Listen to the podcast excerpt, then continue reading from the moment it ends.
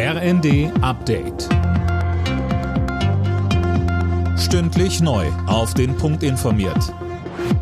Ich bin Dirk Jostes. Ermittler haben in Castrop-Rauxel einen 32 Jahre alten Mann festgenommen, der einen islamistisch motivierten Anschlag vorbereitet haben soll. Er wird verdächtigt dafür, die Giftstoffe Cyanid und Rizin beschafft zu haben. Neben dem 32-Jährigen wurde auch noch sein Bruder festgenommen. Noch mehr militärische Unterstützung aus Deutschland für die Ukraine. Nach der Lieferzusage von Marder Schützenpanzern werden die Rufe danach immer lauter.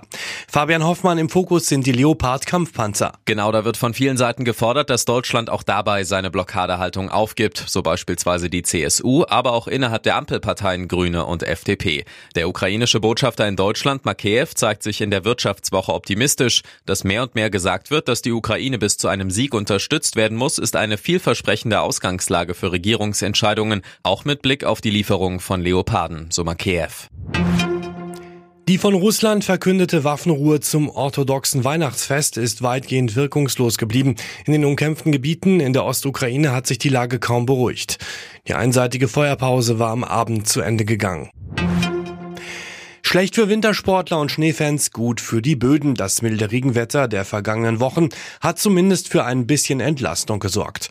Um die Dürreperiode der vergangenen Jahre auszugleichen, bräuchte es aber noch deutlich mehr Regen, so Andreas Friedrich vom Deutschen Wetterdienst. Er sagte uns, wie es mit dem Wetter wohl weitergeht.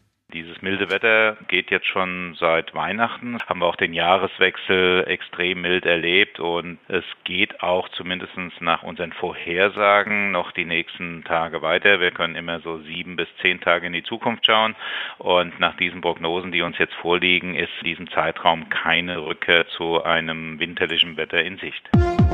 Alle Nachrichten auf rnd.de